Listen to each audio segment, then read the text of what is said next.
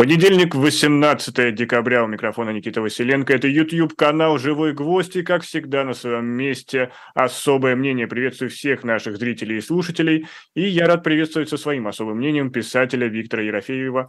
Э, Виктор Владимирович, здравствуйте. Здравствуйте.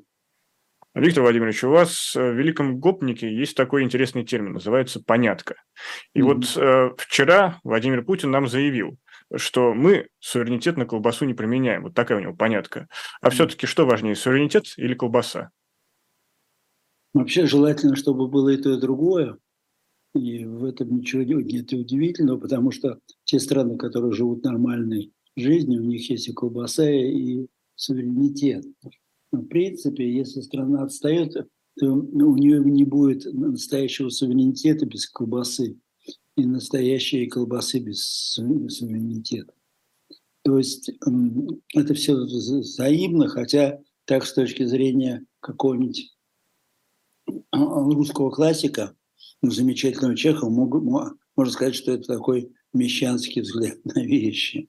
Но на самом деле, я думаю, что э, очень точно, это понятно уже, конечно, то, что произнесено колбаса или суверенитет, потому что эта мысль пропускается через мясорубку э, очень банального, очень массового сознания. Она а, упрощается настолько, что она на самом деле не входит ни в какую систему а суверенитета мысли. Она входит в суверенитет котлеты. И этой котлетой, она, в общем-то, пользуется масса, потому что если он приходит в кабинет, я имею в виду начальник или замначальника, они понятками тоже могут поделиться. Но у них там еще поняток есть еще какие-то советники, которые готовы и мысли преподнести. Вот то, что мы сползли к понятке, это страшная вещь, Никит, потому что это самое страшное. Это значит, что мы по сути, по сути дела сползаем в такое царство животных. Угу. А вот эти передачи какими-то сигналами, то есть то, только у, животных это органично, а здесь как возвратка это не органично, а это, в общем, это, в общем, такое э, архаи... воспоминание об архаике. И мы должны были с нашим замечательным населением в общем, вступать не в утопические отношения по поводу э, прекрасной России будущего, хотя, конечно, мы все хотим ее, эту Россию, а понять просто, насколько это население действительно выдерживает нормальные понятия, а не понятки. Вот оказывается, что здесь есть одна из тех дырок, через которые уходит и суверенитет и колбаса. Вот если мы заговорили на гастрономические темы, то э, главный, наверное, э, главным словом предыдущей недели было яйцо. Яйцо это стало важным объектом обсуждения э, в контексте российских новостей. И самый извечный вопрос, что было раньше, яйцо или курица, или птица, которая выселила это яйцо. И в этом плане мне захотелось задать вопрос, а как вам кажется, именно российское общество создало Владимира Путина, или Владимир Путин создал российское общество в нынешнем его виде? Знаете, вы задаете очень сложный вопрос. Давайте что... разберем по, по частям. Да, потому что, конечно, все-таки Путин откуда-то появился. Он появился из Ленинградской подворотни. Значит, э, естественно, совершенно вот, то, вот та самая курица, которая его родила, я имею в виду по характеру, по настроениям, по ценностям, самое главное, по а, воле, то есть э, воле к победе и так далее.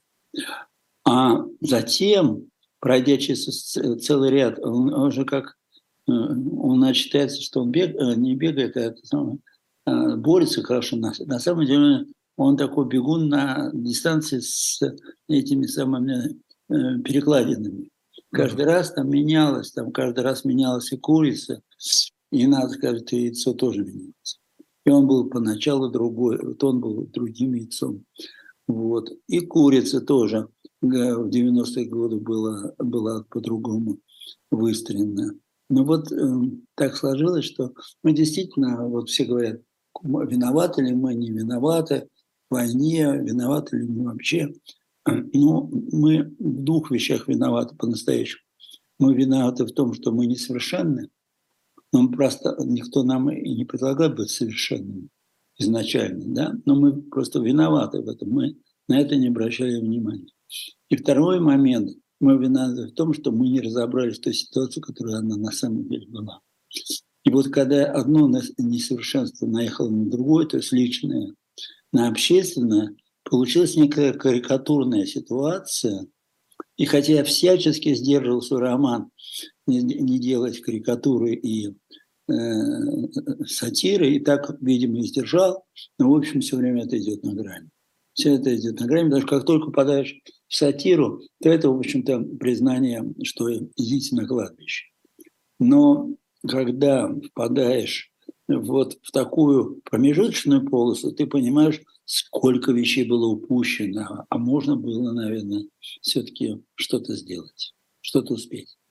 Ну, знаете, из вашего ответа мне сложилось впечатление, что мы находимся в той самой мясорубке, когда нас проворачивают как фарш, и вот-вот должна выйти какая-то понятка. Так так и делается. Слушайте, а что вот на, на, на, на что направлены эти точные репрессии, на что направлено это доносительство, которое не знает пределов меры, не знает вообще э, э, каких-то даже ограничений с точки зрения замаха на фигуры, которые явно для доносчика являются фигурами высокого культа. Что это значит? Это значит, что вот мы попали уже в эту зарубку, и нас проворачивают. И главное, самое интересное, что удалось. Удалось. Вот если бы меня спросили в 2000 году э, насчет удастся ли это, я бы еще сомневался. Но вот уже после того, как в 2014 году мало кто разобрался, что происходит, то уже было видно, что туда катимся.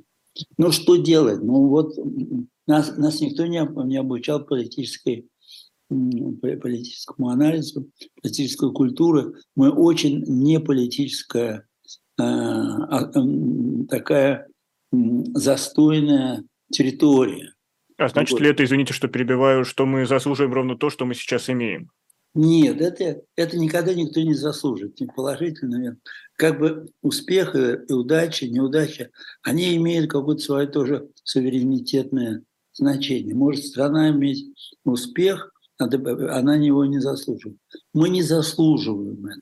Мы страна разорванная, потому что у нас есть какая-то основа культурная, поразительная. И вы знаете, вот тут говорят в Европе, где я сейчас, что значит там кто-то хочет запретить русскую культуру, кто-то нет. Но у меня вот кни... Э, за этот год вышло в Германии пять книг. Можете, пять.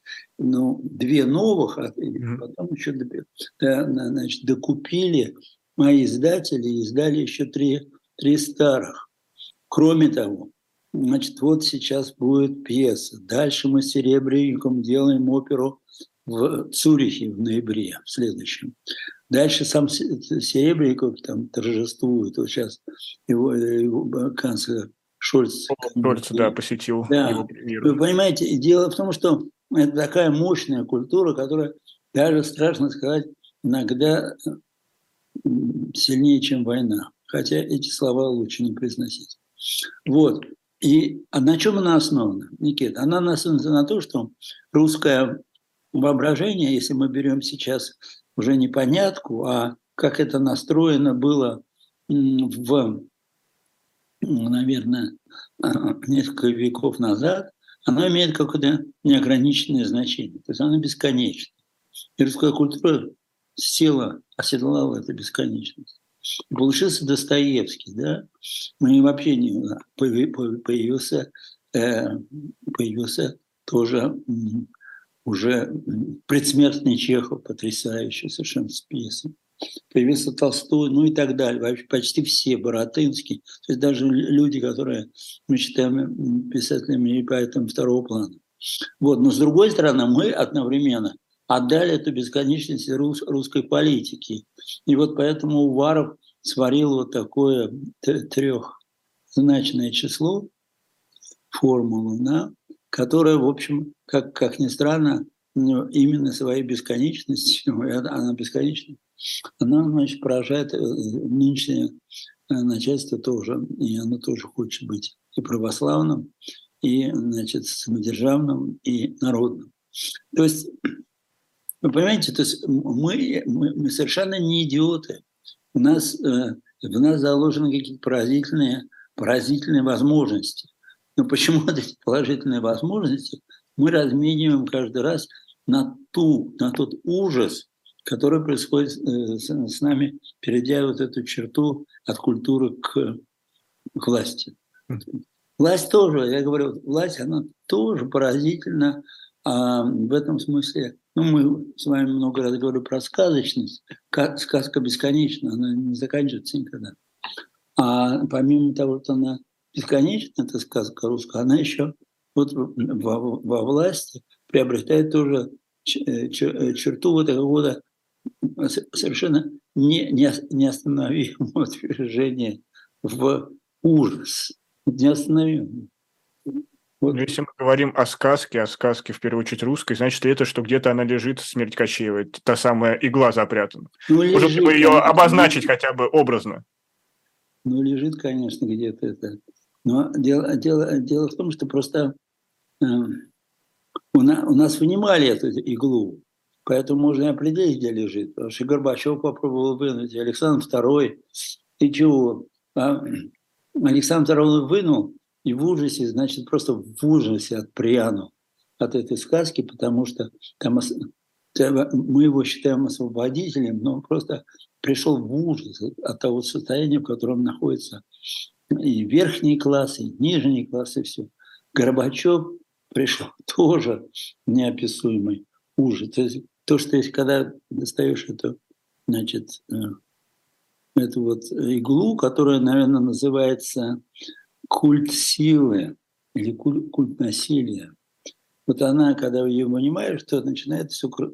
И тогда ты, который ты против этого всего, все равно должен туда ее вставить, иначе все рассыпется. Или ты хочешь, чтобы Россия рассыпалась, или ты хочешь, чтобы эта игла была вынута.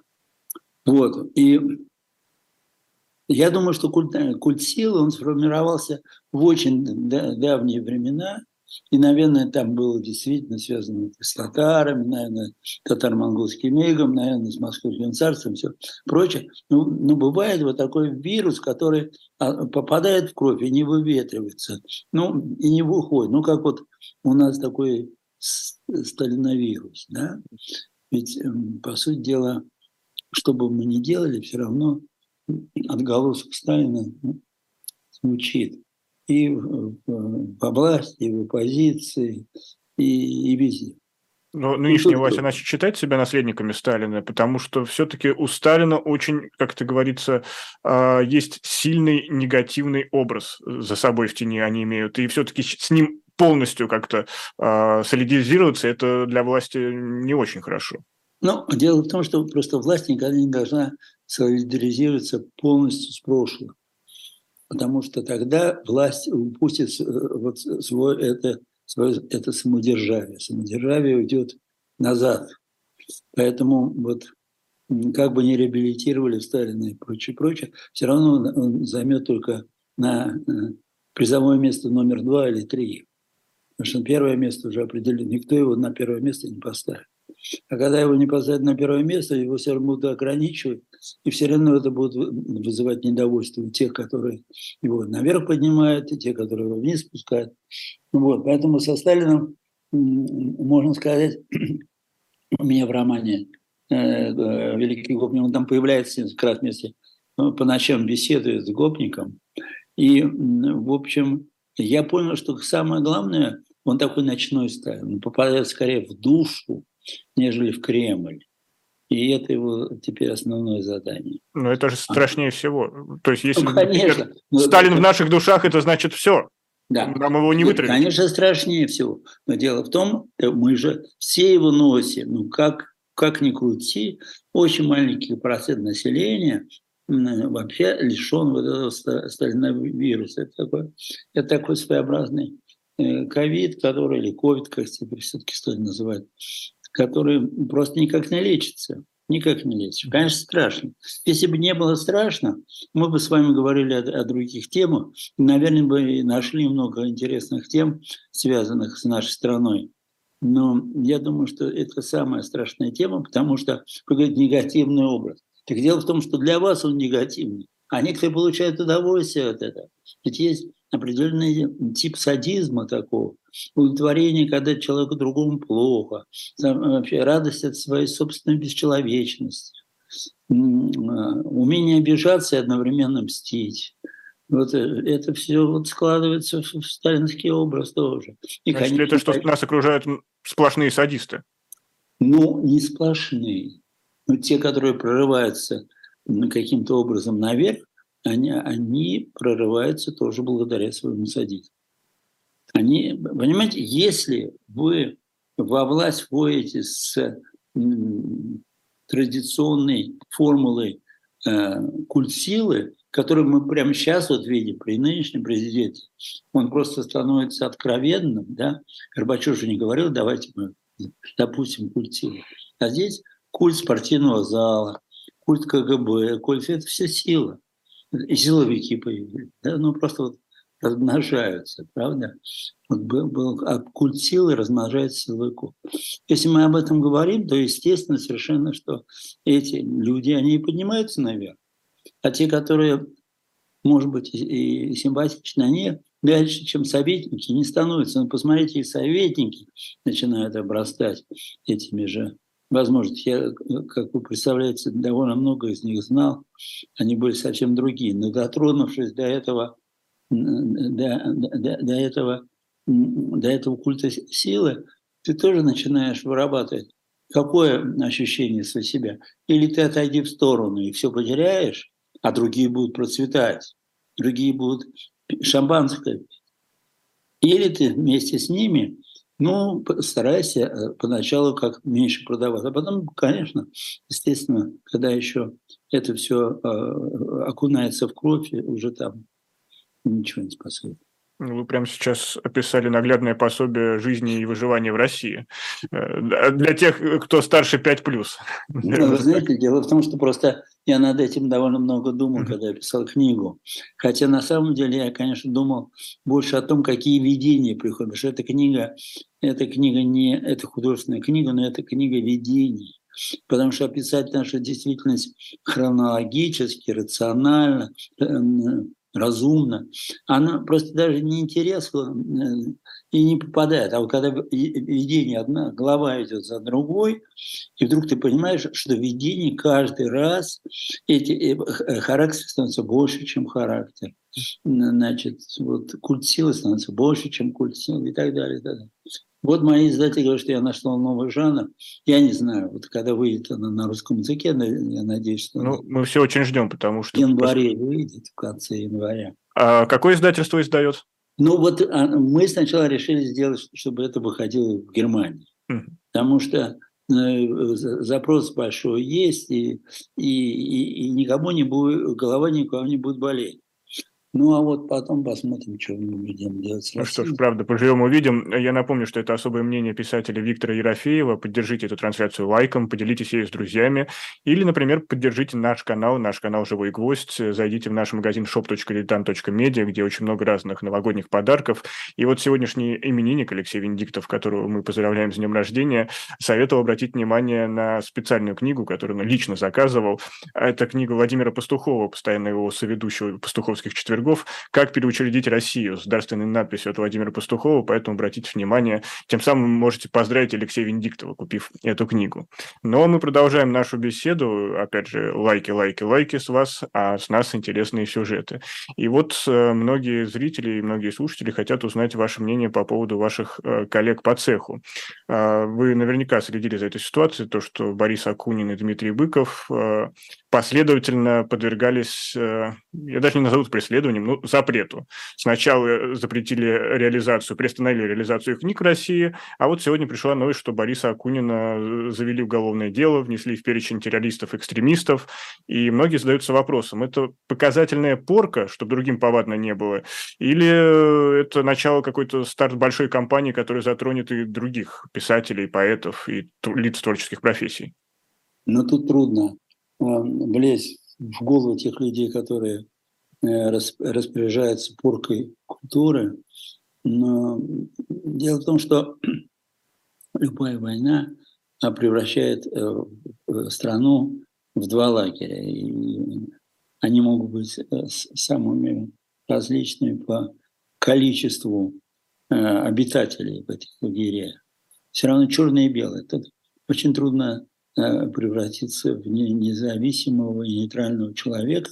Вот Ромен Ролан разве что пытался быть над схваткой в Первую мировую, и все равно ничего не получилось. Вот, поэтому как только ты начинаешь понимать, что бюрократия твоей страны вырождается в, уже в какую-то агрессивную, э, выражается в агрессивную силу, то, естественно, ты начинаешь разделять страну и бюрократию. Но дело в том, что бюрократия это не разделяет себя со страной. Она выступает как страна, и невольно оказываешься ты тогда в, в, в, в лагере тех эм, предателей или еще каких-то страшных людей, которые разрушают страну. Это всегда так, Никита. Это не первый раз, не последний. И в Первую мировую войну почти вся русская интеллигенция была против войны. Вся. Да, и многие уехали. А кто не уехал, тот, ну, в общем-то, все равно боролся за мир. Так что мы такое проходили. Мы только поняли по Первой мировой, что она когда кончается, правда, кончилась она там не самым лучшим образом. Ну, в нашем случае она перешла в другую войну, да. более страшную братоубийство. Еще более страшную, да, там в гражданскую войну перешла, где 17 миллионов человек погибло. Я должен сказать, что вот с гражданской войной надо быть очень аккуратным, потому что она может действительно упасть на голову. Но все равно война кончится, как бы ни говорили. И все равно как бы ни запрещали, мы только что с вами об этом говорили, как бы ни запрещали русскую культуру, куда бы ее ни выносили, все равно лучшие произведения быстро прорастают, потом за ними идут те произведения, которые просто вызывают любопытство у читателей и так далее, и так далее. Писатели не пропадают, как не пропал, не пропал Гумилев, которого взяли, убили, да. Но с другой стороны, вот эти вот несчастья, которые сыпятся на писателей, которые, как мы все понимаем, они же не хотят вреда, они хотят просто, свою, чтобы исполнить свою точку зрения по отношению к России. Да? Так вот, и с той стороны не понимаю, как надо с ними действовать. И сами писатели, сейчас я не ругаю ни одного писателя, они все замечательные, и сами писатели, они не политические люди они какие-то вещи делают, которые вызывают, ну, э, если им больно, они кричат «больно». Да? Вот, то есть э, э, это, это не те люди, которые как бы скрывают что-то. Соответственно, вот эти прямолинейные, ну, мы же сегодня на передаче определили силовики, uh-huh. они, конечно, с этими людьми расправляются, получают большое удовольствие. То есть это хрустят кости. Значит, в будущем и Акунин, и Быков, и, и люди, которые написали многие, много интересных книг, они, в общем, действительно живут в национальном сознании. Вот. Ну, как, как, как это случилось с русской миграцией послевоенной. Ну, вот сейчас это вот э, затмение такое э, частичное или полностью, вот, которое не позволяет этим, этим чудесным совершенно творцам, э, талантливым очень, э, заговорить в один голос народа. Поэтому если мы, мы опять возвращаемся к тем э, власти народ, потому что, в принципе, тоже странно, да, народ читал, читал, обожал, обожал, облизывал, облизывал, мечтал автографа. Но где вот, значит, объявили страшным образом террорист. Ну, ясно же, что не террорист. Ясно, что это просто плевок в лицо, и э, тем самым это выброс с публичного поля. Но не значит ли это, что вообще, в принципе, мало читающего народа, того народа, который мог бы заступиться? Ну вот народ, оказывается, ни за кого не, не заступится. И вот, э, а мы опять приходим к той, э, к той ситуации, о которой мы и думать-то не думали, да? Или, или я, когда думал в энциклопедии русского, что меня все вложили, со всех сторон. И вы знаете эту книгу. А теперь получается, я каким-то пророком выступаю. Я не хотел этим пророком выступать, но просто как бы подумал, и вот книга э, родилась, энциклопедия русской души. Значит, в Германии вот ее напечатали только вот, э, несколько месяцев назад, они боялись печатать, все говорят, русофобы, русофобы. Они боялись, что, представляете, в Германии ее купили в начале э, нулевых, угу. печатали только сейчас, потому что они хотели портить отношения с Россией. Да? Вот и как-то надо по, по этому поводу тоже подумать тем, которые считают, что русофобия. Вообще, э, надо сказать, что действительно русская культура, даже сейчас ушедшая в тени, в каком-то смысле в Европе, об этом только что говорили, и, и, и, и так далее, она все равно настолько включена в европейское сознание, что выключить не надо. А значит ли это, что, в принципе, русской культуры нет? Она уже часть мировой, то есть часть, она принадлежит всему народу, всему миру. Там, там, дело в том, что это тонкий вопрос, Никита. Дело в том, что люди, которые... Я много ездил со своими книжками по миру. Вылезаешь с самолета, первое, первое, что говорят, вот, написать диссертацию Достоевского, мы его тоже люди, прочитайте, значит, по Достоевскую лекцию. Я в Тегеране читал, э, в, в Китае читал, где я только не читал лекции по Достоевскому. И они, смотрите, они не хотят, чтобы они эти, эти эти строки принадлежали всему миру. Они хотят, чтобы это была та самая культура загадочная, которая порождает таких писателей. То есть это, это не, не Шекспир, это не Гёте. Это, значит, тот самый человек, я говорю сейчас про Достоевского, который породил свой космос, он другой, но с другой стороны он каким-то образом а, дал представление о той стране, которая в он присутствует. Да? Смотрите, ведь если мы возьмем, особенно Шекспира, ну, конечно, он скажем, что да, он англичанин, но, но, но с другой стороны, он не англичанин, он вообще, вот он всемирный. Да? Все-таки Гамлет даже не англичанин. И Офелия тоже нет. Вот, поэтому у Достоевского все это русское, все. Поэтому, поэтому я бы сказал, что э, есть какой-то потенциал, есть какая-то уверенность в том, что вот эта русская культура, она еще создаст какие-то вещи, которые будут интересны всему миру. И вот э, будем надеяться, это будет. А вот то, что э, вот так вот с писателями так обращаются, э, это, это неправильно, потому что писатель, на то он и есть писатель, чтобы он выражал своим упрямо выражал свои собственные соображения. Если он не будет делать, он вообще превратится просто человек, который умеет писать. Это разные вещи. Но кто об этом будет думать? Кто об этом будет заботиться? Никто. В конце концов, э, есть человек, который умеет писать. А таких людей, наверное, заменит нейросеть рано или поздно. И тут это отдельная история, которую можно обсуждать. Но вот вы в начале своего ответа э, сказали важную, э, как мне кажется, вещь, что во время войны все делится на черное и белое. А нас все это время убеждали, что нет ничего черного-белого, все так, так неоднозначно, всей правды никогда мы не узнаем, а есть какая-то серая зона. И что для нас, как для россиян, в первую очередь, страшнее, примкнуть черным или белым, или остаться в этой серой зоне и говорить, что все так неоднозначно? Ну вот у меня вот просто сегодня вышла статья во Франкфурте Германии, которая, в принципе, в рукописи называется у меня «Московский синдром перебежчика». Это, перебе... это бегство из одной зоны в другую. Целая большая статья на, на, на целую полосу.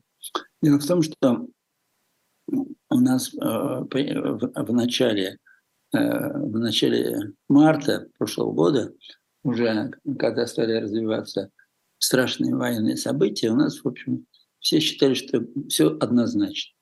Однозначно, что вот такое решение принято, принято оно потому-то и потому-то, и, в общем, сейчас, вот если взять общую какую-то, э, такой шум, такой, э, такой, я не беру слово общественное, это опасное слово для России, а такой шум такой, я бы сказал, более-менее просвещенной части, э, части населения, что все-таки неоднозначно.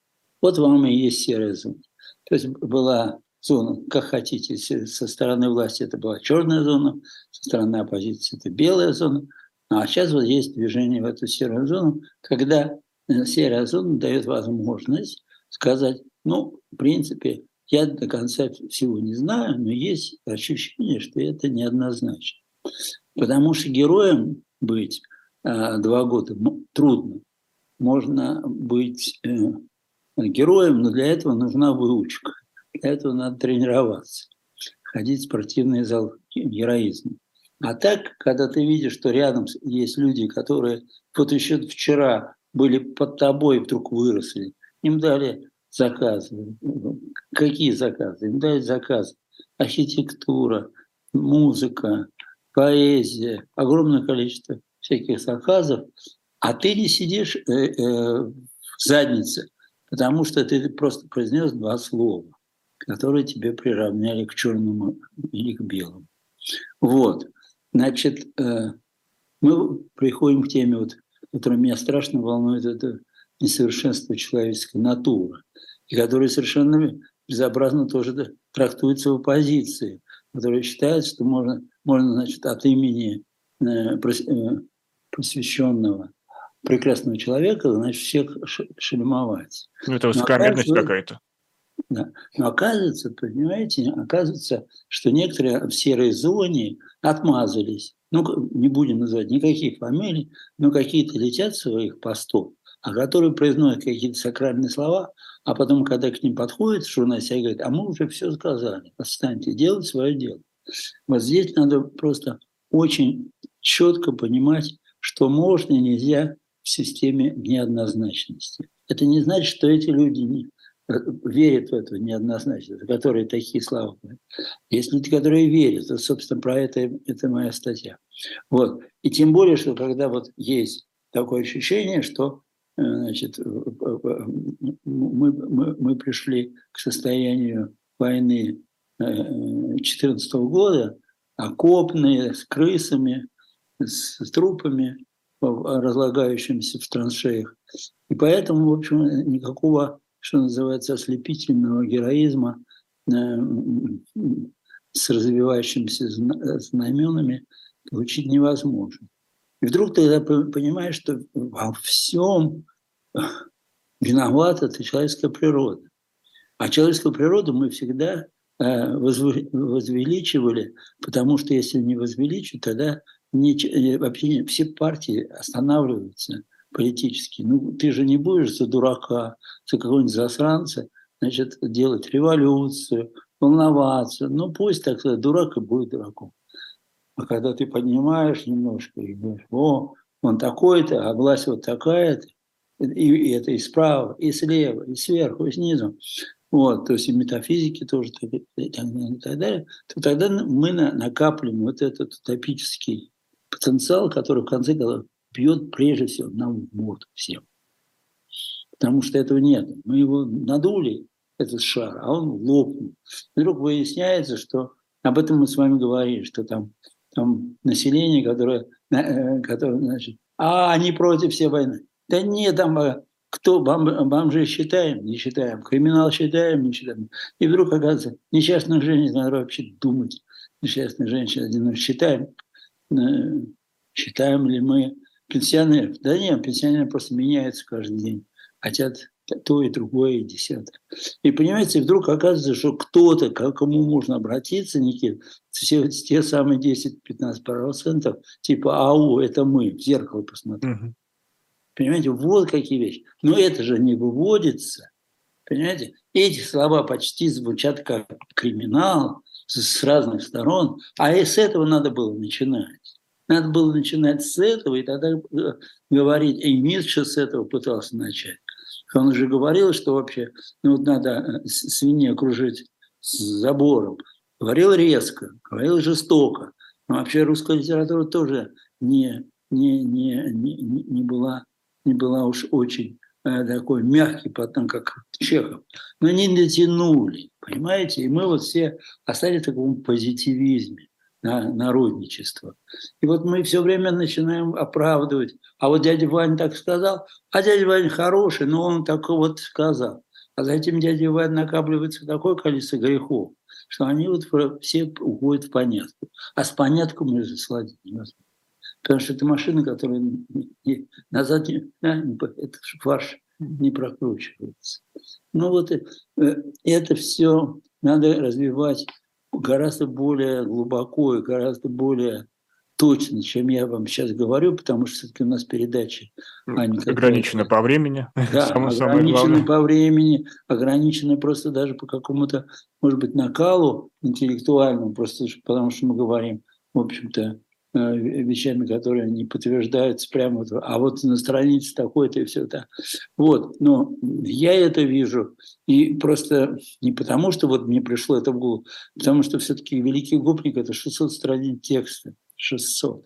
И чтобы эти 600 страниц отработать, ты все-таки постепенно начинаешь понимать, ну никто виноват, и что делать. И ты начинаешь понимать, что есть понятие, которое мы пропустили из виду. Вот это несовершенство наше, которое вот ты хороший, давай мы тебя поставим царем, назначили. Ну, мы даже знаем это про гопника тоже. И вдруг этот царь у нас из, из яйца в курицу, из курицы в яйцо, и, и, и что-то другое стало.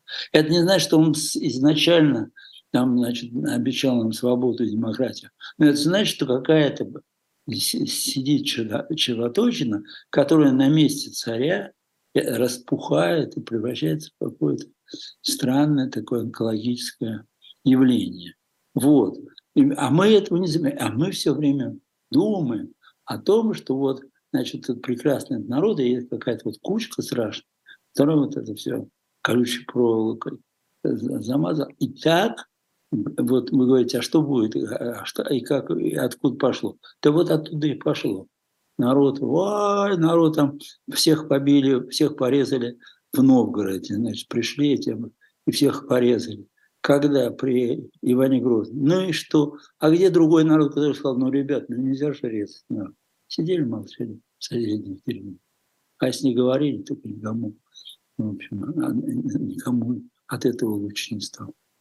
Вот все сходится к тому, сводится к тому, что человеческая природа несовершенна, но многие политические мыслители говорили, что вот это несовершенство человеческой природы можно было компенсировать институтами демократии. Они могли бы э, ставить, стать некой движущей силой к тому небесному Иерусалиму, назовем это так, который мог, мог э, вновь, э, точнее не вновь, а появиться на земле. Но почему демократия не работает? И почему мы сейчас ну, видим, что я, правые я, приходят везде и повсюду? Демократия она вырождается тоже как любое явление, которое склонно к энтропии.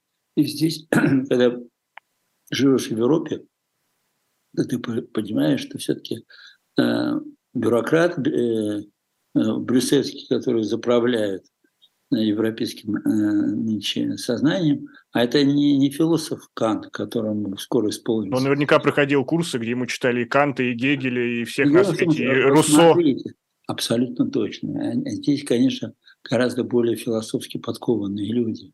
Но дело в том, что, опять-таки, несовершенство человеческое их тащит в ту сторону, что они должны сами, попадая уже... Вы понимаете, уже если ты депутат, ты уже по-другому смотришь на людей, хотя ты и есть представитель демократии.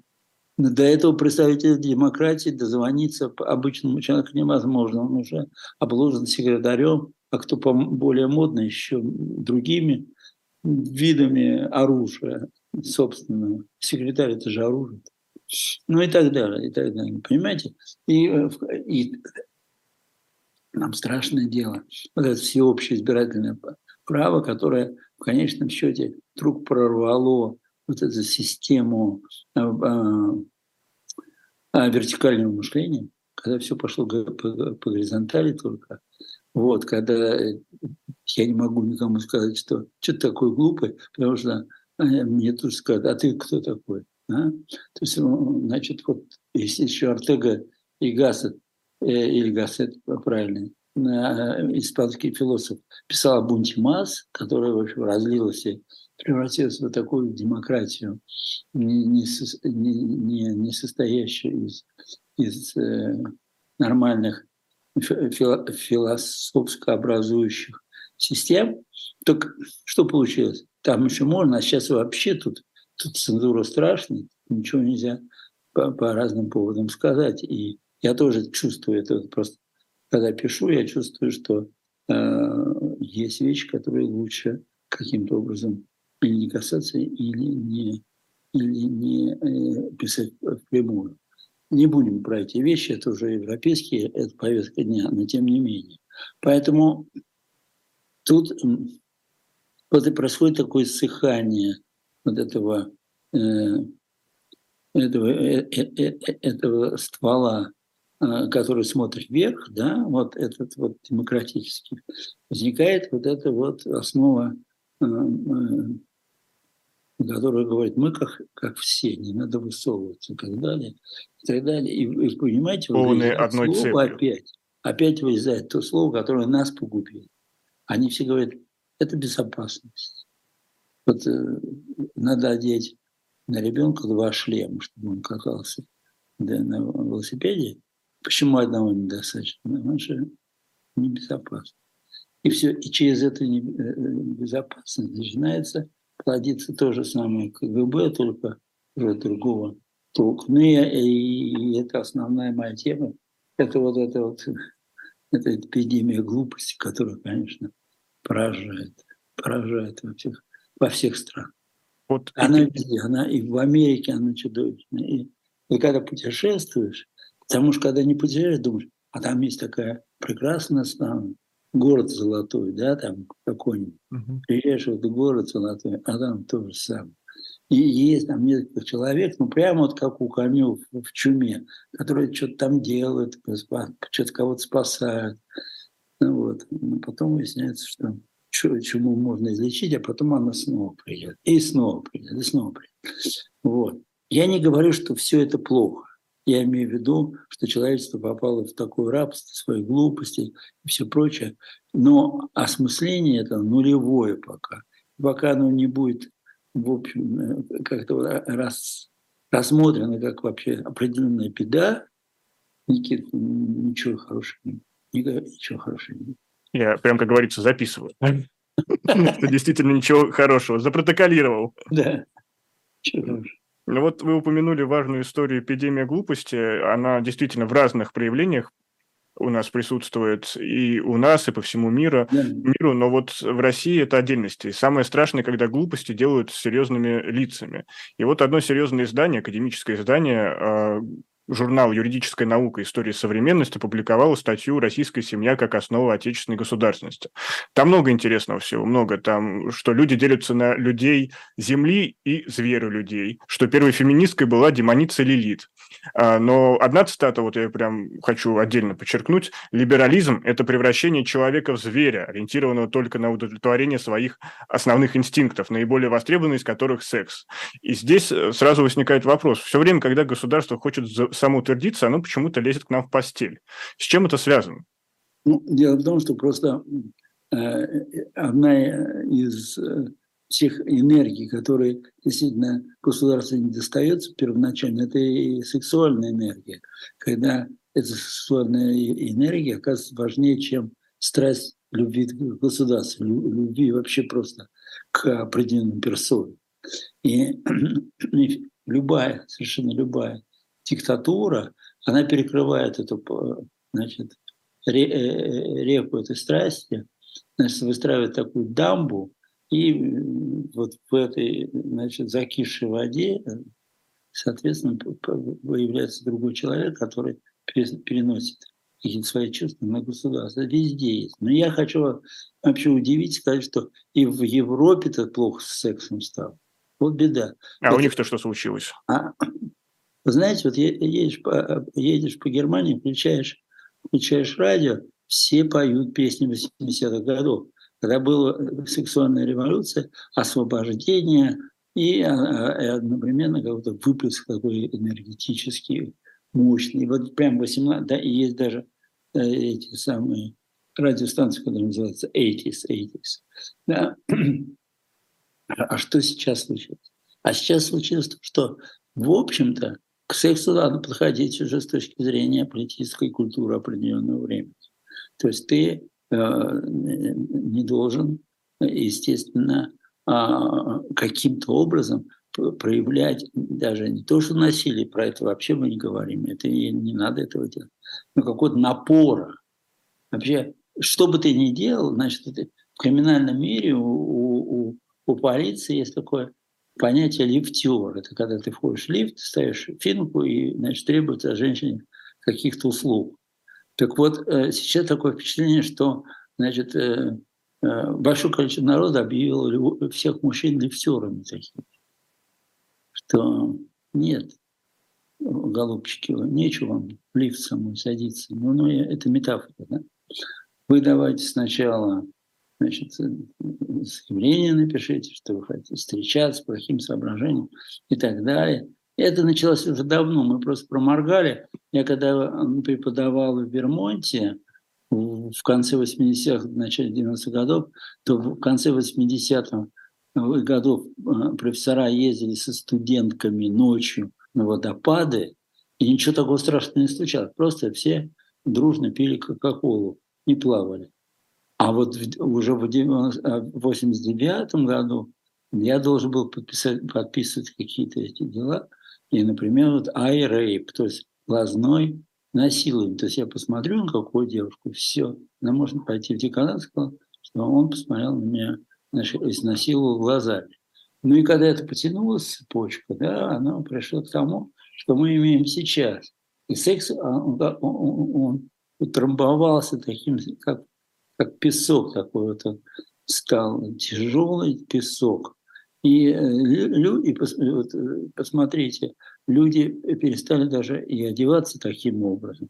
Это выглядит неприлично. Надо, надо одеваться таким образом, что ты должен показать свою а, этическую красоту и немножко эстетическую. Но не так. А если ты каким-то образом что-то подчеркнешь, что ты уже не модный, и все. Мы вот в прошлом году, значит, был, был э, фестиваль периодически, как всегда, писательский. У нас не удалось это сделать, но мы, в принципе, договаривались с Мишелем Ульбеком открыть этот фестиваль темой секс в Европе.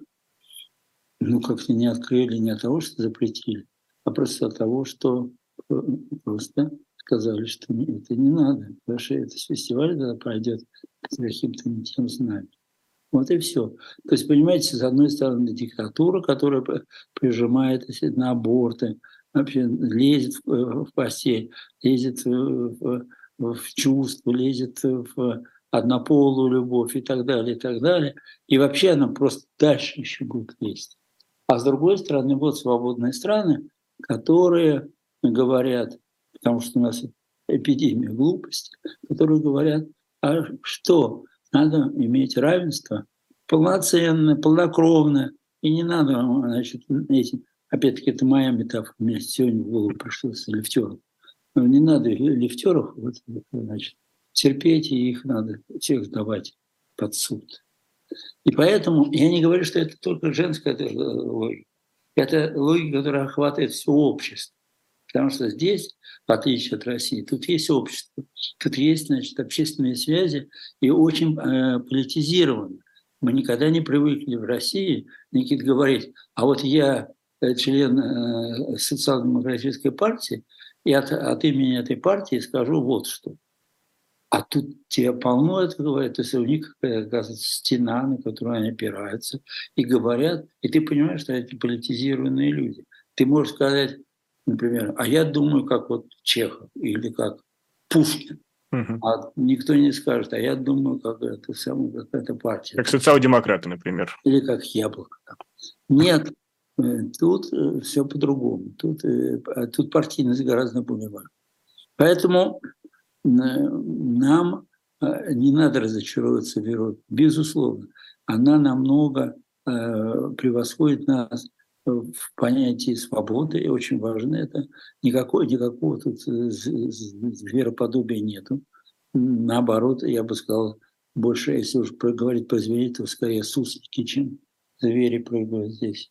Вот. Э, люди вежливы, и, и эта вежливость с годом становится более, как это самое, можно сказать, более естественной. Да? То есть это не то, что приказчик принес в дореволюционной России, вот на эти купите, а это просто не так считается. О, поразительно, что совсем другие отношения между теми людьми, которые она считается иерархическими. Да?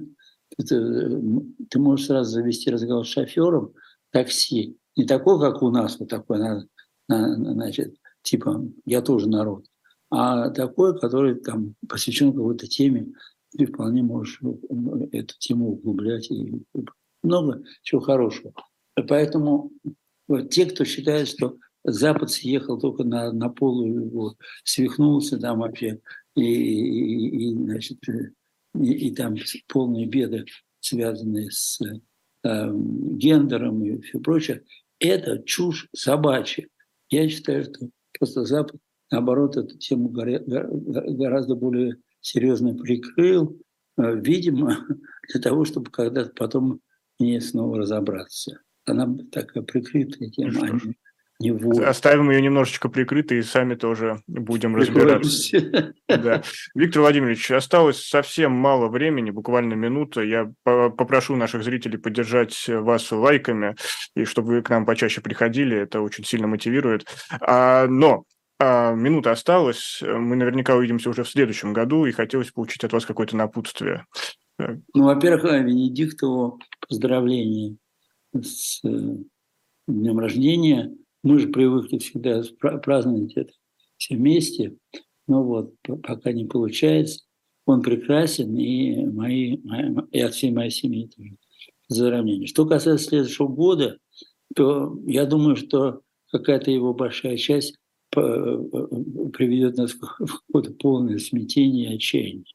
Но думаю, что э, не играя ни в какие пророческие игры, думаю, что под конец года что-то начнет размораживаться, э, потому что э, материя встает не, э, не, не начальники, не подчиненные, а просто есть понятие материи, которая устает разлагаться. Энтропия все-таки сама по себе тоже явление сдерживающее. Оно просит лечения в это и думаю, что где-то к концу года что-то настанет. Но и год будет, будет отчаянным. Что ж, писатель Виктор Ерофеев со своим особым мнением и напутствием на новый 2024 год. Спасибо большое. И спасибо всем, кто был сегодня с нами. Провел этот эфир Никита Василенко. Берегите себя и до новых встреч.